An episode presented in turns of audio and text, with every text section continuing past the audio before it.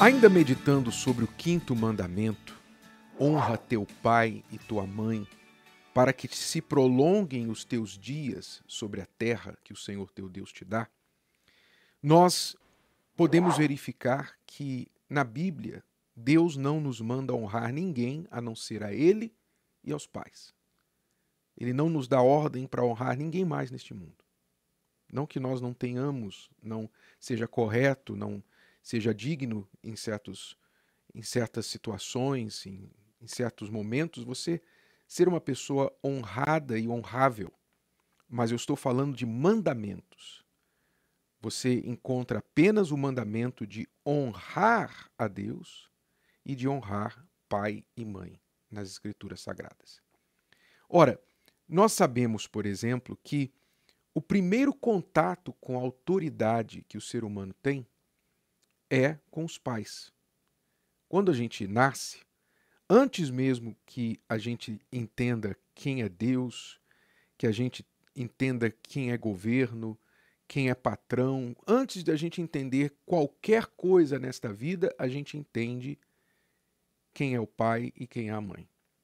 Ou seja, é o primeiro contato que nós temos com a autoridade e a primeira forma de reconhecimento de que há alguém acima de nós. Há alguém acima de nós a quem respondemos. E este princípio é essencial para a boa formação de um ser humano. Porque o ser humano que acha que não há ninguém acima dele é um ser perigoso de fato. O ser humano que acha que não responde a ninguém ele é capaz de fazer qualquer coisa. E a história aí tem exemplos disso, entre eles Hitler, que se achava poderoso o suficiente para fazer qualquer coisa e não respondia a ninguém. Veja o que ele fez. Então, o ser humano que não responde a ninguém é muito perigoso. Por isso, Deus nos deu pai e mãe para que tenhamos um primeiro contato com autoridade, um primeiro entendimento de que há alguém acima de nós. Isso traz para nós uma formação e um poder muito grande. Esse poder entre pais e filhos, esse poder da família unida, é tão grande que, se você olhar ao longo da história, você vai ver que aqueles governos totalitários, aqueles governos absolutistas, eles procuram o quê? Esses, esses sistemas de governos absolutistas, to, totalitários, eles procuram dominar totalmente os seus cidadãos. E eles, eles então, para dominar totalmente os cidadãos, eles procuram quebrar a ligação entre pais e filhos. Quebrar a ligação entre pais e filhos. Por quê? Porque se os filhos não respondem aos pais, se os filhos não têm carinho, não têm nenhum respeito, nenhum sentimento para com os pais, então eles são mais fáceis de dominar. Sim, porque o senso de pertencimento que a família nos traz, que nos faz lutar pelo que é nosso, é quebrado. Se você não tem família, você não tem senso de família, você não tem senso de pertencimento. Então você não é de ninguém. E se você não é de ninguém, você não tem nada nem ninguém por quem lutar. Portanto, você é mais fraco, você é mais fácil de dominar. Isso é muito importante que você entenda, porque se eu não tenho uma família para defender, eu não tenho uma família pela qual lutar, então eu não tenho propósito nesta vida. Portanto, eu sou mais facilmente dominado. Quer dizer, a família sempre foi inimiga do mal. Não é à toa que Jesus disse lá em Mateus 12 e 25, ele disse assim: Olha só. Todo reino dividido contra si mesmo é devastado. E toda cidade ou casa dividida contra si mesma não subsistirá. E ele disse mais: se Satanás expulsa Satanás, está dividido contra si mesmo. Como subsistirá, pois, o seu reino? Ou seja, a autoridade é algo tão forte, tão poderosa, que até Satanás entende o seu poder.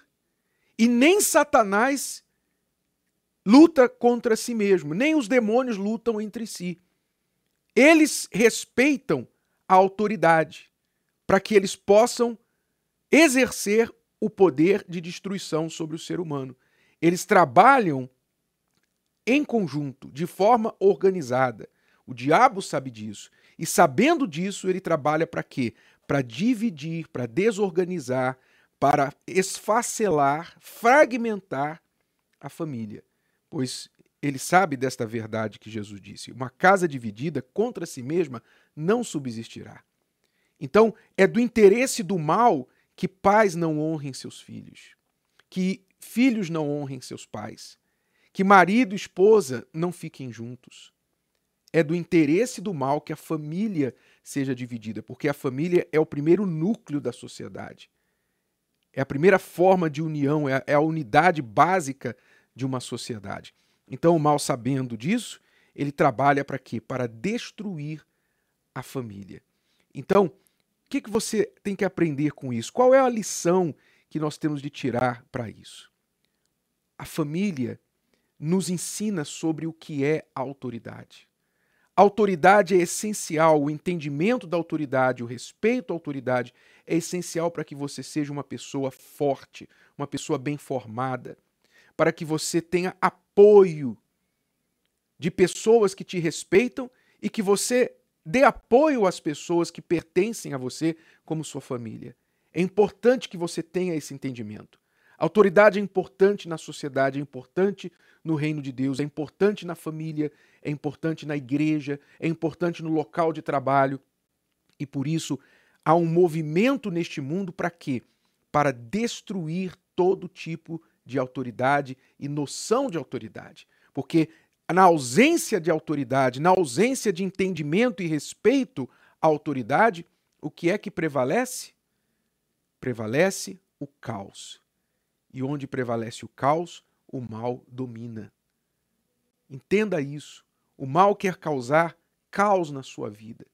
Então você, filho, é incitado pelo mal a se levantar contra seus pais, a desobedecer seus pais. E eu não estou aqui falando, lembre-se que nós falamos na mensagem anterior que Deus não manda a gente amar os pais. Deus manda honrar os pais. Porque nem sempre os pais são amáveis. Eu entendo isso. Assim como também nem sempre os filhos são amáveis. Nós entendemos tudo isso. Mas, a despeito do que os pais foram ou fizeram, deixaram de fazer, o mandamento é que a gente honre a eles, ou seja, que a gente faça o que é certo por eles.